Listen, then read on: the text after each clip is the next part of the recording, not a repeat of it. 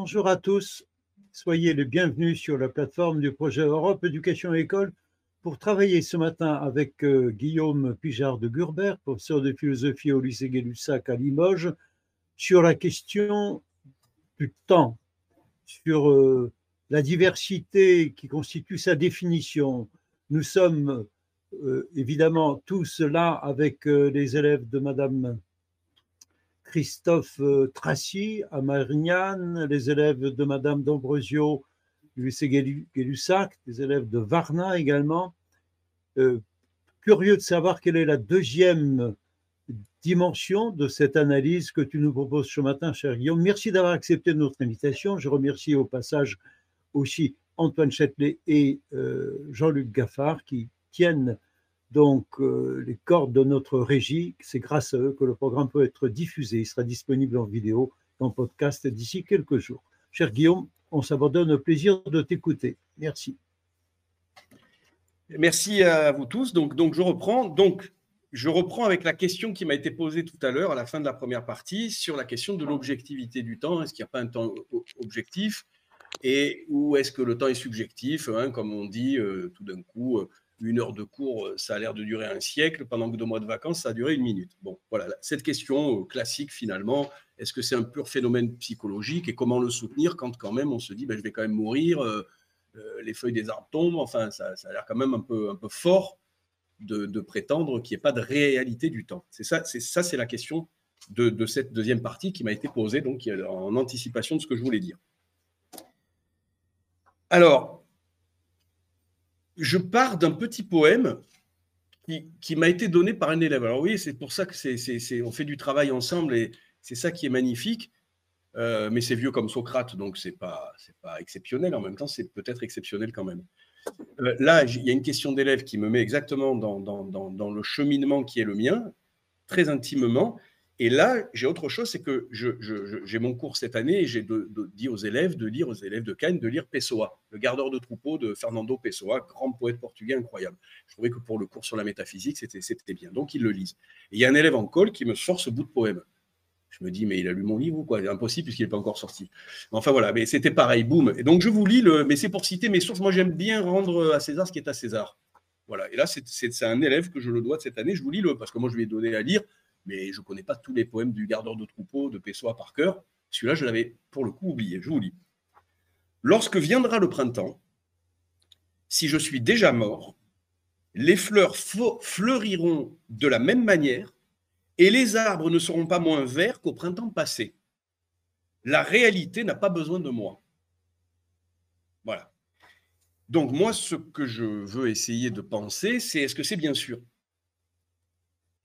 Est-ce que la réalité n'a pas besoin de moi Premièrement. Et deuxièmement, est-ce que c'est bien sûr que sans moi, ou sans nous tous, les fleurs continueraient de fleurir euh, comme si de rien n'était? Rien n'est moins sûr. Alors d'abord, vous remarquez dans le poème qu'il y a quand même une sorte de raccourci qu'on n'est pas obligé d'entériner, puisqu'il dit les fleurs fleuriront de la même manière, et il appelle ça la réalité. Moi, tout mon travail, c'est de dire justement que c'est pas ça la réalité, et qu'on ne peut pas dire euh, et la réalité n'a pas besoin de moi puisque c'est ça la réalité, donc la réalité du temps en fait. Justement, non. Moi, ce que je veux penser, c'est de dissocier la réalité et tout ce qui relève du temps. Sitôt qu'il y a une goutte de temps, c'est plus de la réalité. C'est ça que je voudrais essayer de dire. Alors, pour le dire, je, commence par autre chose. Je vous ai dit qu'il y avait trois sens du temps.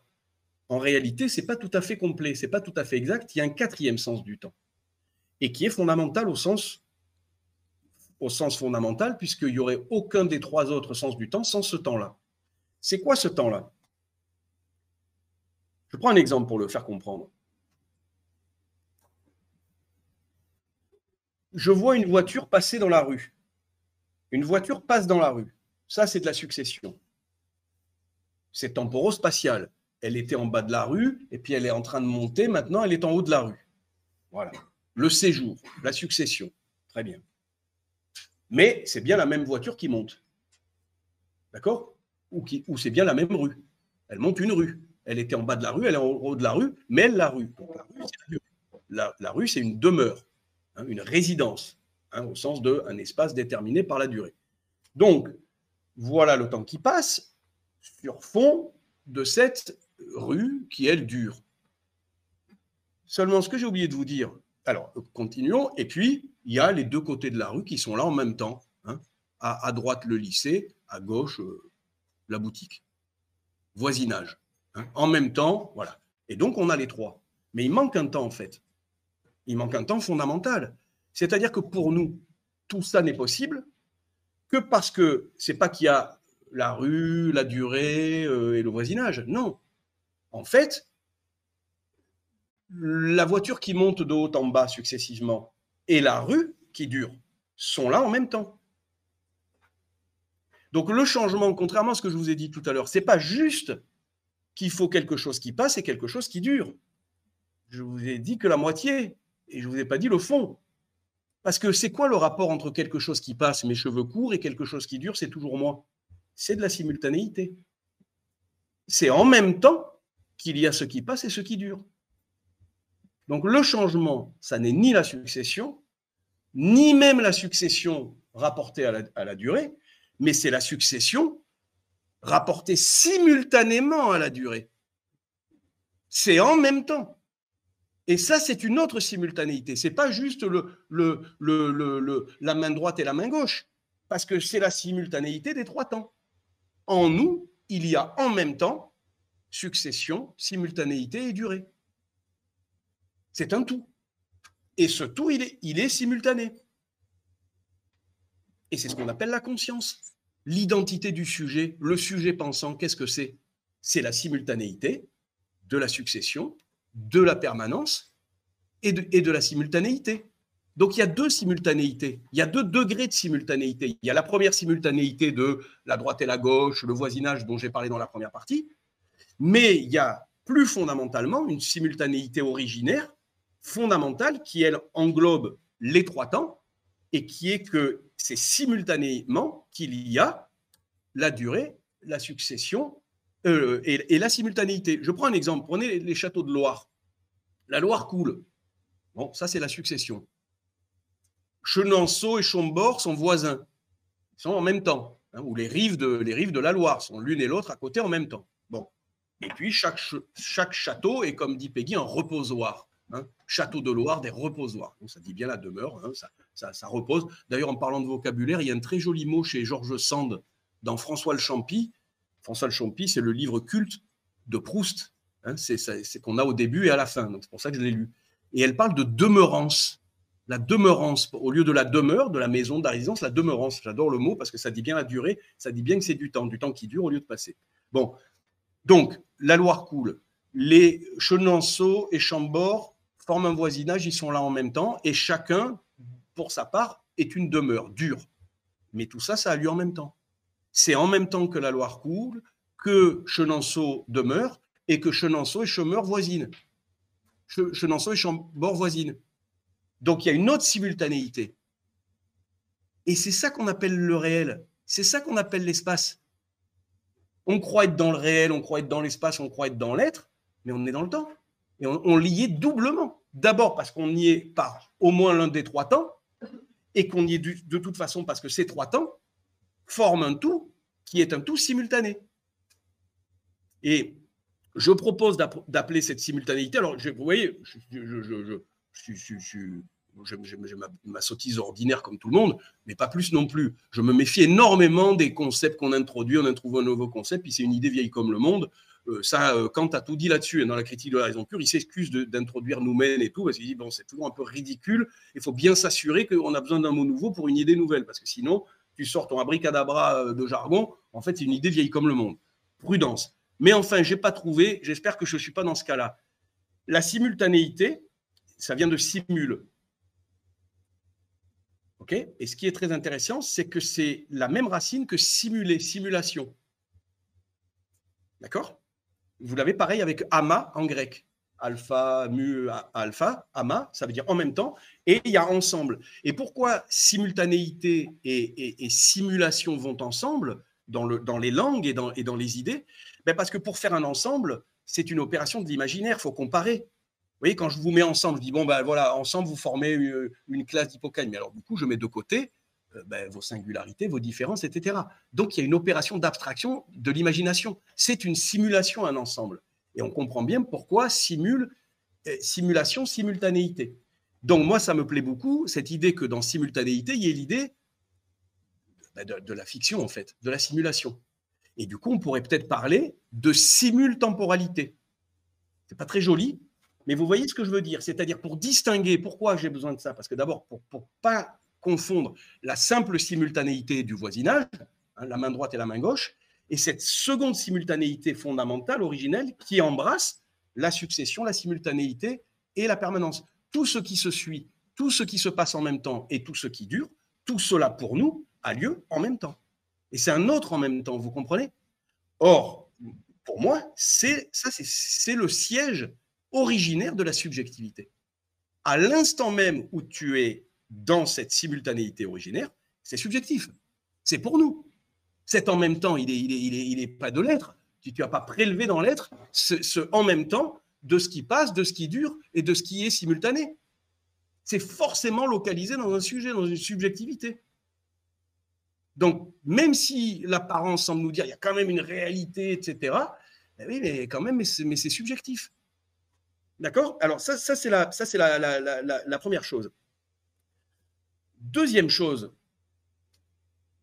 on imagine que le temps est objectif. Alors déjà, première chose, en philosophie, je pense que c'est le truc vraiment fondamental, ça, on n'a pas le droit, on ne peut pas se permettre de traiter comme des synonymes objectivité et réalité. Parce qu'à partir de là, il n'y a plus de philosophie. Pourquoi? Parce que l'objectivité, ça suppose un sujet. Il n'y a pas d'objectivité en soi. L'objectivité, c'est un objet pour un sujet. C'est le sujet qui objet, qui s'objecte quelque chose, qui fait de ceci son objet. Donc l'objet et l'objectivité est le corrélat nécessaire d'une subjectivité. Il n'y a pas d'objet en soi dans le vocabulaire courant, on mélange tout. C'est pas grave, mais nous, on n'est pas dans le vocabulaire courant, là, pour le coup. Donc, l'objectivité est subjective. C'est subjectif, l'objectivité.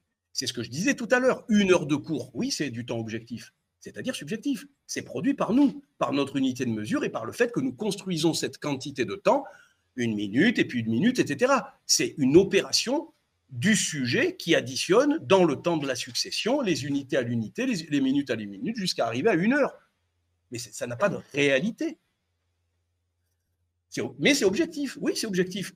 Et pourquoi objectif? Ben, Parce que c'est une subjectivité qu'on partage. C'est une subjectivité commune. L'objectivité, c'est l'intersubjectivité. Donc il y a la subjectivité au sens faible pour moi. Hein, moi, euh, moi, je m'ennuie en cours. Maintenant, cette prof, elle est géniale, j'ai pas vu le temps passer. Bon, ça, c'est la subjectivité au sens courant, au sens faible, on peut dire. Et la subjectivité au sens fort, c'est une subjectivité universelle pour nous. C'est pas pour moi, c'est pour nous tous. Ce que Kant appelle le transcendantal, par parenthèse. C'est ça le transcendantal. C'est une subjectivité universelle. Les lois de Newton, elles sont universelles. Vous pouvez aller dans tous les labos de, France du monde, vous les refaites, vous retrouvez les mêmes résultats. Oui, mais ce n'est pas des lois de l'être. Ça ne dit rien de la réalité en soi. C'est une construction subjective, collective, universelle. D'accord? Alors, autre chose là-dessus. On imagine donc spontanément se représente une sorte de réalité du temps alors qu'il n'y a qu'une objectivité du temps, c'est-à-dire une subjectivité. On, imaginons, faisons cette fiction, un, bébé qui vient de naître. Donc, il n'a pas le sens du temps. Hein, il n'aurait pas le sens du temps. Et donc, il est né, il est 8 heures du matin, il fait jour. Et après, le soir, vient son premier soir, sa première nuit. D'accord? Et puis le lendemain, il fait un nouveau jour, son, premier, deuxième matin. Et puis voilà le premier, deuxième soir. Et on imagine comme ça que petit à petit, à force de, jours et de nuits qui se suivent, il en viendrait, nous en viendrions à nous former quelque chose comme un sens du temps, un sens de la succession, un sens de ce qui passe l'un après l'autre. Mais c'est contradictoire, c'est impossible. Comment votre nouveau-né, il fait jour et après il fait nuit? Après il fait nuit, donc il a déjà le sens de l'après. S'il n'a pas déjà le sens de l'après, il n'y a, pas, après le premier soir, c'est impossible. Moi, je ne sais pas, mais logiquement, je ne comprends pas comment c'est possible. C'est strictement impossible. Donc, il faut déjà que nous ayons subjectivement le sens interne du temps. Si on n'avait pas, nous, le sens du temps, il n'y aurait pas de temps. D'où ça nous viendrait? Essayer d'expliquer l'origine et la production du sens du temps sans le temps dans votre explication. Vous voyez bien? Petit à petit va se former le. Mais petit à petit, c'est de la succession, ça c'est du temps. Hein. S'il a le sens du petit à petit, c'est qu'il a déjà le sens de la temporalité. Et c'est pour ça, ça pour le coup, c'est Kant. C'est pour ça que le, temps, dit-il, est a priori. C'est ça que ça veut dire a priori. Ça veut dire c'est subjectif sans nous. C'est pas c'est pas puisé sur l'expérience. C'est pas qu'on a observé le réel et que le réel nous aurait livré le, la succession, la temporalité. C'est impossible. C'est une, une explication qui n'explique rien parce qu'elle est circulaire, puisqu'elle met dans l'explication ce qu'on est censé expliquer, c'est-à-dire la succession. Et il a une phrase magnifique dans, un texte qui s'appelle La dissertation de 70, la dissertation de 1770, où il dit Ce que signifie le temps, si je n'ai pas d'abord le, sens du mot après, je ne sais pas ce que ça veut dire. Donc le, le sens de l'après est a priori, est subjectif, est en nous.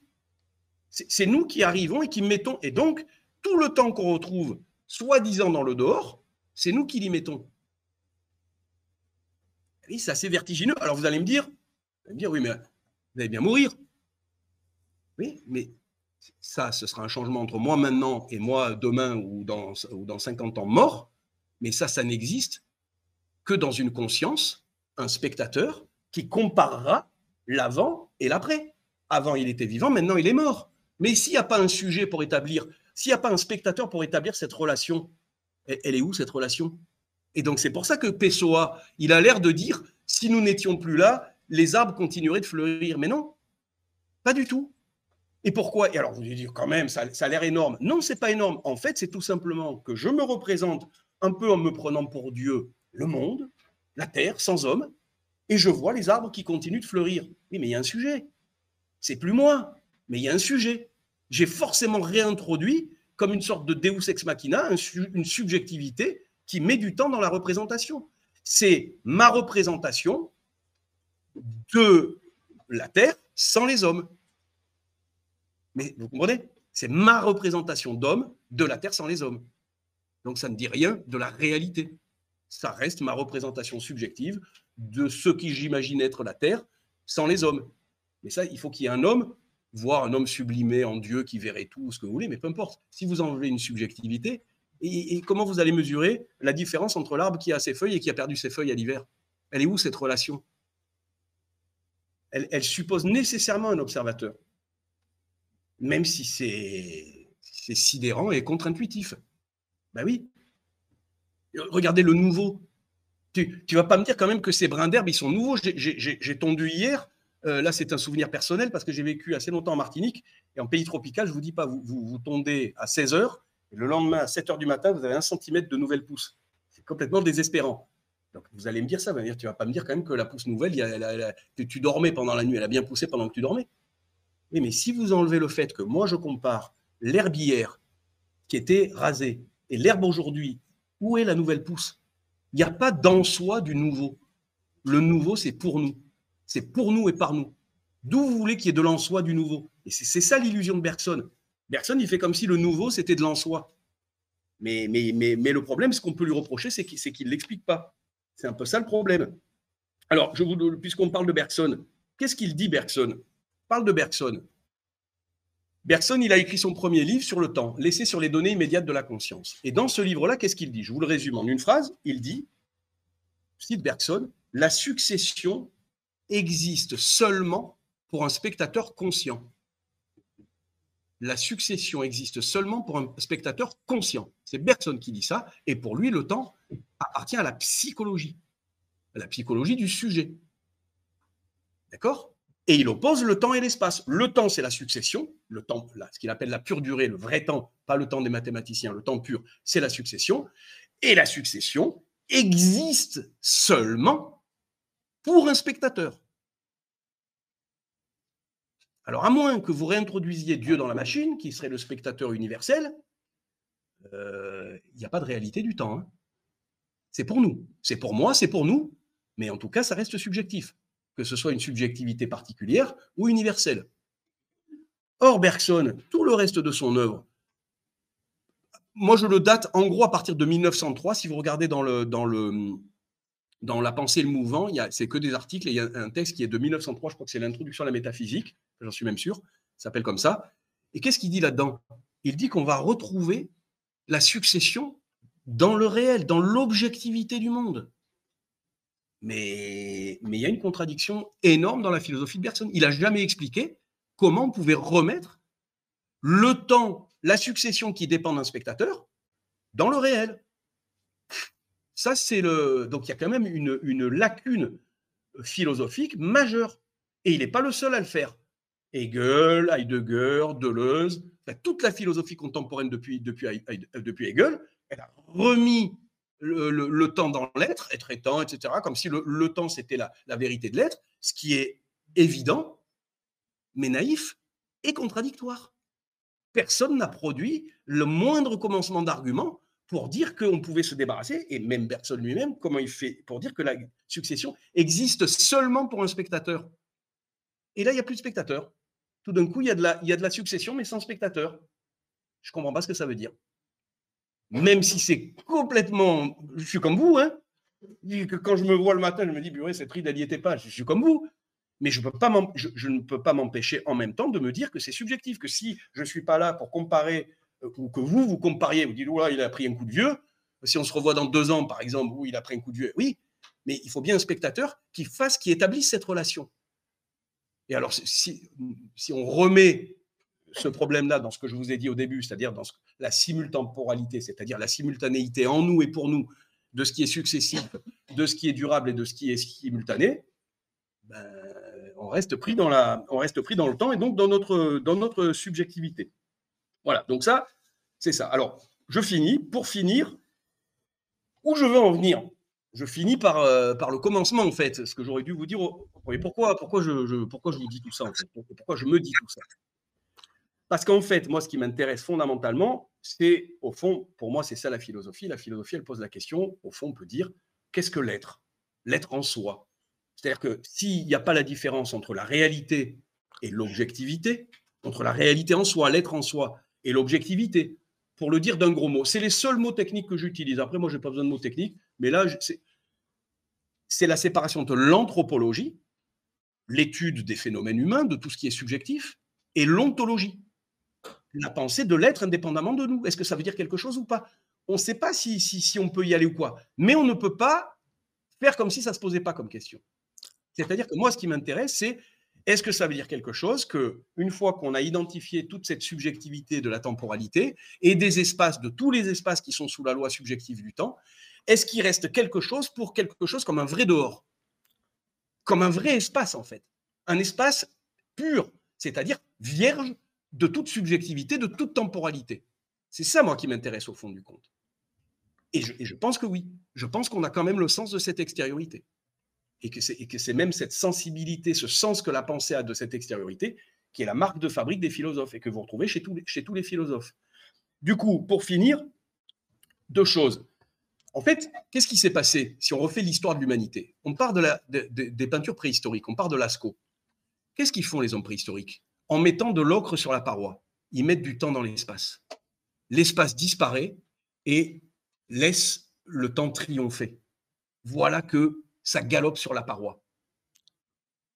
Vous voyez La spatialité de la paroi disparaît comme l'écran de cinéma disparaît sous les actions qu'on y, projette. Et eh bien là, sous la féerie des, des chevaux au galop de Lascaux, c'est la spatialité de la paroi qui disparaît, qui se retrouve tout d'un coup dissoute dans le temps. D'accord? Et je pense qu'il y a une phobie de l'espace.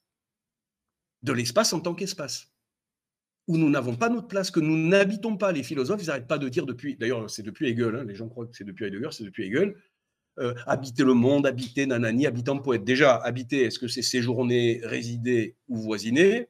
Pour commencer, déjà, il y a trois temps, donc trois façons d'habiter. Pour commencer, clarifions les idées, mais c'est surtout que l'espace que nous habitons est subjectif, relève de l'anthropologie. Je prends un exemple, Deleuze. Deleuze, il parle de l'espace nomade, et il croit que c'est le dehors, le désert, la mer. Mais l'espace nomade, c'est de l'anthropocentrisme. Le nomadisme est une pratique anthropologique humaine et qui projette sur l'espace, que ce soit le désert, la steppe, ce que vous voulez, un, espace sous la loi de la succession. Mais il n'y a, pas de dehors, il n'y a, pas de, a pas de dehors. Il appelle ça le dehors. Ah non, ça c'est une illusion. Mais ça, lui vient de Bergson, il est resté bergsonien. Donc il répète les illusions qui, viennent pour moi à l'origine de, Hegel, par parenthèse. Donc, on met de l'ocre.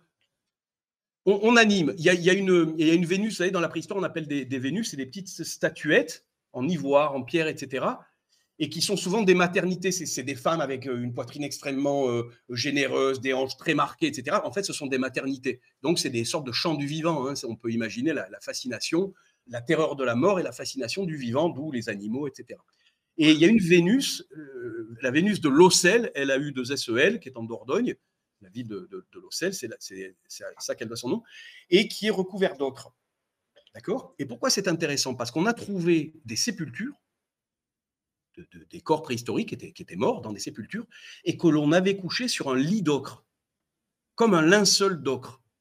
Et l'ocre change le linceul en pouponnière. C'est plus l'espace mort. C'est plus le là muet en soi. C'est tout d'un coup un espace de la Renaissance, un espace sous la loi du temps. Et l'ocre a cette fonction-là. Moi, je considère que finalement, la philosophie, depuis Platon, avec euh, l'autre lieu différent durable, etc. Et il y aurait encore mille autres exemples, jusqu'à Bergson, jusqu'aux lignes de fuite de Deleuze. Les lignes de fuite, c'est temporo-spatial. Ça dit rien de l'être, ça, les lignes de fuite. Il n'y a pas d'être des lignes de fuite. C'est des, des, constructions anthropologiques passionnantes, mais qui ne disent rien de l'être. C'est pas de l'ontologie, ça. Ça peut pas être pris pour de, pour de l'ontologie. Eh bien, tout ça, pour moi, finalement, la philosophie, elle a, elle a quitté euh, la, la féerie de l'ocre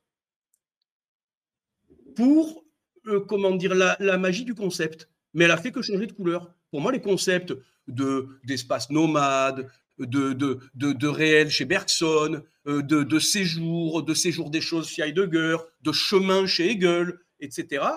Euh, tout ça, en fait, c'est, de la féerie qui perpétue la, la, la féerie de Lascaux, parfois avec autant de grâce, parfois, parfois avec, avec, avec, avec un peu moins. Et on trouve justement, on trouve chez les philosophes des lapsus. Moi, j'appelle ça des lapsus topophobiques, qui disent la phobie d'un espace inhabitable, d'un espace que nous ne sommes pas appropriés, que nous n'avons pas euh, temporalisé, que nous n'avons pas accommodé à notre temps interne. Vous comprenez? Un, espace proprement euh, extérieur pour le coup. Et, on retrouve comme ça des petits lapsus, hein, où, le philosophe, qui soi-disant nous dit que, que la réalité c'est le temps, tout d'un coup s'effraie de, l'espace, d'un espace qui, qui, qui, est étranger au temps. Et ça, on le trouve, euh, j'en ai fait tout un, inventaire chez Hegel, chez Platon, euh, chez Berkeley, chez Kant. Enfin bon, ça, fait beaucoup à la, longue. Je trouve que les statistiques plaident quand même pour qu'on se pose la question un peu sérieusement. Et donc, euh, pour finir, je, finis avec un petit, avec deux poèmes. Poème de Baudelaire. Baudelaire dans le Vin des amants. Qu'est-ce qu'il dit? Aujourd'hui, l'espace est splendide, sans mort, mort du cheval, sans mort, sans éperon, sans bride. Un espace au galop. C'est l'espace de Lascaux. Un espace au galop. Pour moi, ça, ça résume toute la féerie philosophique de Lascaux jusqu'à jusqu'à Bergson, jusqu'à Deleuze, etc. Donc moi, j'essaie de me dire, on peut peut-être penser autrement, autre chose. Voilà. Et l'autre poème, celui-là, je le prends à Aimé Césaire, et j'en prends deux d'Aimé Césaire. Pourquoi ça vous amuse? Parce que, vous lisez Aimé Césaire? Vous avez, raison. Donc, deux, poèmes. D'abord, un poème où manifestement il reprend Baudelaire, et il a beaucoup lu et repris Baudelaire. D'ailleurs, dans le cahier d'un retour au pays natal, il cite l'Albatros. Hein, qu'il est comique, elle est, etc. Je vous lis ce petit poème de Césaire. Écoutez bien. L'espace vaincu, le temps vainqueur, moi, j'aime le temps. Le temps est nocturne. Et quand l'espace galope qui me livre, le temps revient qui me délivre. Le temps, le temps, ô clé sans venaison qui m'appelle, intègre, natal, solennel. D'accord. Et maintenant, pour moi, le chantier qui reste à ouvrir, c'est toujours Césaire qui le dit, mais dans un autre poème, le non-temps, le non-temps, N-O-N, le non-temps, impose au temps la tyrannie de sa spatialité. Voilà, j'ai fini. Merci. Il nous reste une petite dizaine de minutes. Euh, il y aurait donc euh, le temps de prendre peut-être deux ou trois questions. Est-ce que je me tourne vers... Voilà, allez-y, les élèves de Marianne. On vous écoute. alors, moi, j'ai deux questions. Donc, est-ce qu'on ne fait que des voyages dans le temps? Et l'expérience de la Madeleine de Proust illustre-t-elle aussi la simultanéité?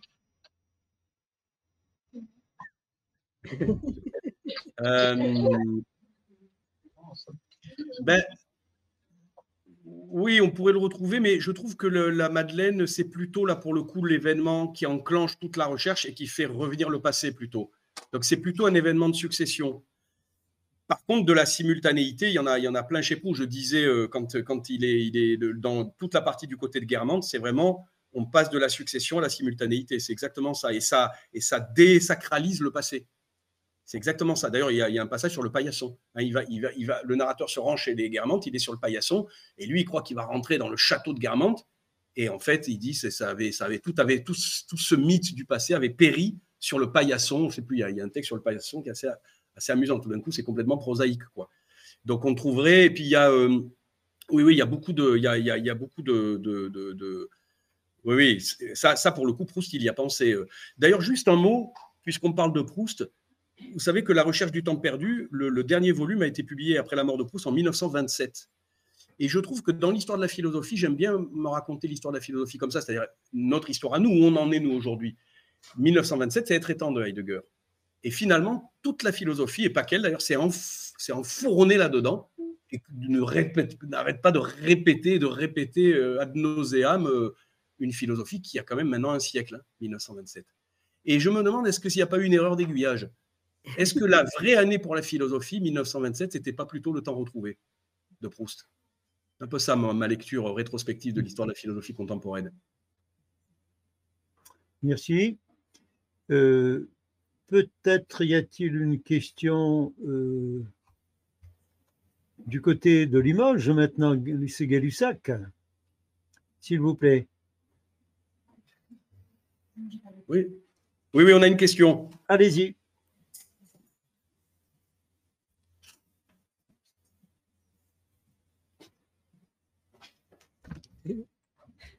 Euh, bonjour. Euh, moi, c'est peut-être une question hors propos, mais j'avais une question. Euh, j'ai remarqué que ma perception du temps quand j'étais petite est différente de la perception du temps que j'ai maintenant.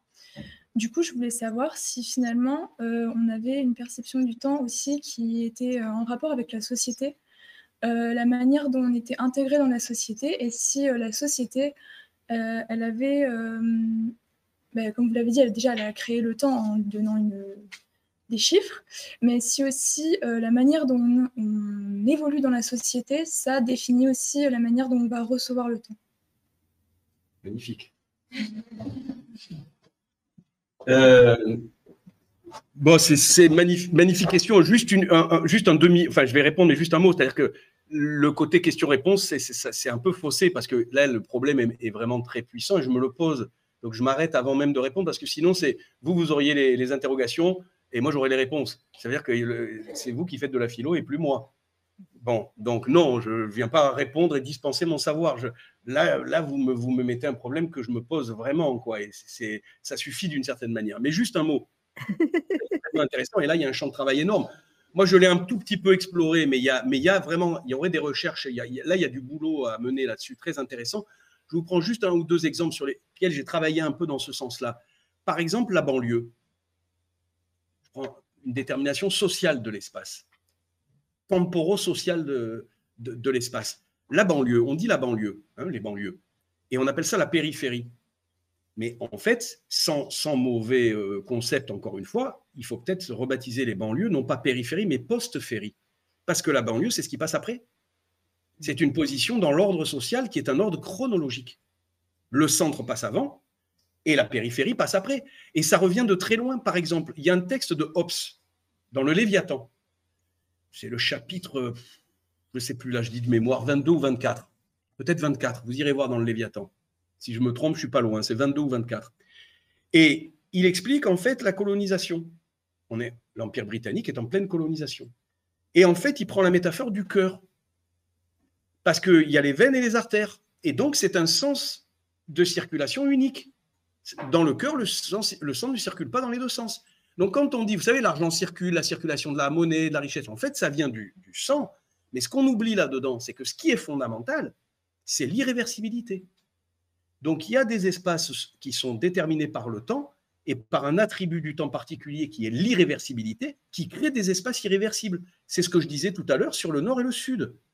Moi, je suis un habitant des pays du nord. Je prends un visa, je vais dans les pays du sud. Mais les migrants qui traversent la Méditerranée, en fait, ils font un voyage à contresens. Ils se heurtent à un espace irréversible. La Méditerranée a un sens interdit. Et ça, ça ne vient pas de l'espace, ce n'est pas une propriété euh, ontologique de l'espace. Ça dépend d'une politique. Et donc là, c'est au niveau mondial, je le disais aussi sur le Nouveau Monde, et au niveau social, ben, les, zones qui passent après, les zones qui passent avant. Je prends un autre exemple, mais c'est très intéressant la, détermination sociale de, l'espace. Je prends juste un dernier exemple pour finir là-dessus. L'écologie actuelle, on parle beaucoup d'écologie, etc. Moi, je, m'inquiète, c'est beaucoup dire, je m'inquiète de l'écologie je me, me, navre plutôt de, beaucoup de discours théoriques sur l'écologie qui nous font perdre du temps, je pense. Il faut rendre l'écologie à l'anthropologie et pas commencer à parler d'ontologie, de je sais pas quoi, etc. C'est nous, c'est par nous et pour nous. Vous pouvez le tourner dans tous les sens. et d'ailleurs, c'est notre responsabilité. Comment on pourrait incriminer l'homme si euh, l'homme il est là au milieu, des, au loups et des montagnes, il y est pour rien Bon, ben, très bien, euh, que, le, que, le, meilleur gagne et la loi, de la nature, c'est la prédation. Donc on a gagné, on est les plus grands prédateurs pour le final. Non, mais il faut, être cohérent, enfin, c'est complètement incohérent. Donc non. Or, euh, l'écologie, est-ce que le problème de l'écologie, on ne pourrait pas le penser comme ça? Au fond, on a ce qu'on pourrait appeler la flèche capitaliste. Ce n'est pas un gros mot. Hein. Moi, j'ai lu Marx, donc le capitalisme, j'en parle comme le concept économique défini par Marx, qui est au programme de Terminal, etc. C'est un philosophe. Les gens disent Marx, tout d'un coup, on a l'impression de, lever un chiffon rouge. Non, je parle d'un philosophe et d'une œuvre importante. La flèche, moi, ce que j'appelle la flèche capitaliste, c'est quoi? C'est que la naissance du capitalisme, c'est d'avoir mis dans l'espace mondial la flèche du temps. C'est ce que j'appelle l'irréversibilité des espaces entre le nord et le sud. Non seulement le nord et le sud, c'est des positions dans l'espace, l'un vient avant, l'autre après, mais des positions irréversibles. Donc, est-ce que le problème de l'écologie actuelle, c'est pas comment faire pour que le monde va en avant? On a un monde de la succession. Bon, mais comment cette succession cesse d'être une euh, que les, que les espaces cessent d'être sous cette loi d'espace irréversible pour faire un monde qui s'appellerait un monde contemporain, c'est-à-dire simultané. Le monde contemporain n'est pas un monde contemporain. On est dans un monde contemporain où il n'y a pas de contemporain. On ne vit pas en même temps. Et d'ailleurs, regardez, quand, les, quand euh, Christophe Colomb découvre l'Amérique, nous, on a l'impression que, boum, les, les, les, les, Amérindiens, ils surgissent. Mais ils sont là depuis mille ans en, même temps que, que, Platon, il y a des Amérindiens. Ce n'est pas nous qui, c'est pas Christophe Colomb qui les a sortis de son chapeau. Pourtant, dans nos imaginaires, vous voyez. Donc, est-ce qu'il ne faudrait pas penser, d'ailleurs, l'écosystème, la biodiversité, c'est tout, des, pathologies de la simultanéité. C'est parce qu'on a une mauvaise simultanéité. Et pourquoi elle est mauvaise? Pourquoi on est aveugle à cette simultanéité du divers D'où l'importance de différencier le nouveau et le divers, la diversité, la biodiversité c'est un produit de la simultanéité. C'est parce qu'on a un déficit du sens de la simultanéité. Et en réalité, c'est ce, ce, temps irréversible de la flèche capitaliste donc qu'on a, qu'on a chez Hobbes, hein, la circulation des marchandises en, un seul sens, du centre vers, vers, vers, les, vers les colonies, et pas dans l'autre sens.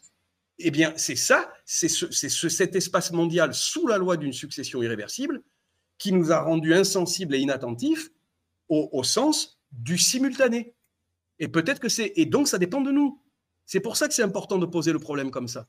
Parce que cette simultanéité, comme cette successivité euh, irréversible, ça dépend de nous. Et de toute façon, comment faire le procès de, de, l'exploitation de la planète si l'homme n'est pas responsable, si l'homme il est un vivant parmi les vivants? C'est contradictoire. Et les, et les, mêmes, je finis là-dessus parce que ça, c'est truc, c'est des incohérences énormes. Le GIEC, c'est bien des études scientifiques qui objectivent la planète, le climat sont des objets de science.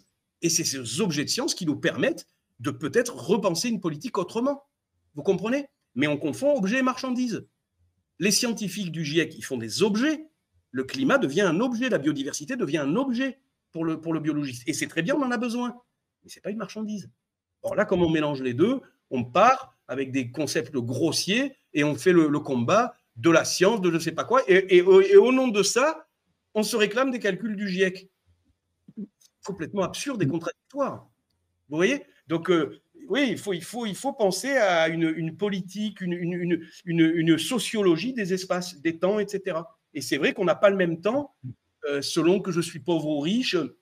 Le confinement, pour finir, répondre vraiment à votre question concrètement. Le confinement, c'est quoi? Pourquoi j'étais confiné dans un petit espace? Parce que le confinement, c'est une question de temps.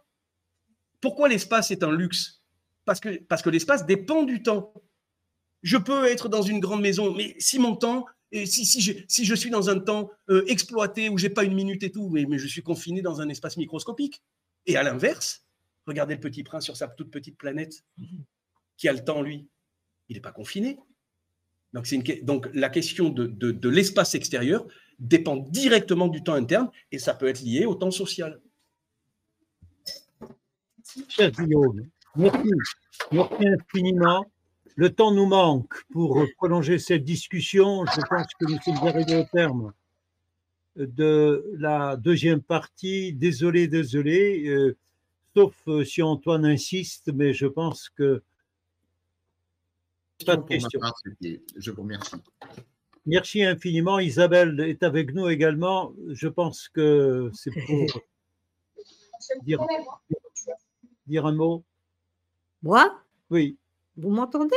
Oui. Ah, j'étais convaincue que je n'étais pas audible. Bon, mais euh, moi, je dis bravo. Je suis très contente parce que je peux me réconcilier avec la quand elle n'oublie ni l'histoire ni la géographie. Merci infiniment, chère Isabelle. Je remercie nos collègues du lycée Joliot-Curie à Varna, Madame Christophe euh, Tracy également au lycée Maurice Genevois à Marignane. Merci, Madame D'Ambrasio au lycée Gay-Lussac. Votre présence est une gratification pour nous tous. Merci, cher Jean-Luc, pour euh, ta présence avec nous en régie. Cher Antoine, nous comptons sur toi pour un compte-rendu. Tout le monde applaudit donc Guillaume pour vous dire notre fidélité, notre gratitude. Ben, merci à vous. Hein. Bonne continuation et à très bientôt pour une publication en différé de cette magnifique matinée consacrée à la notion de temps.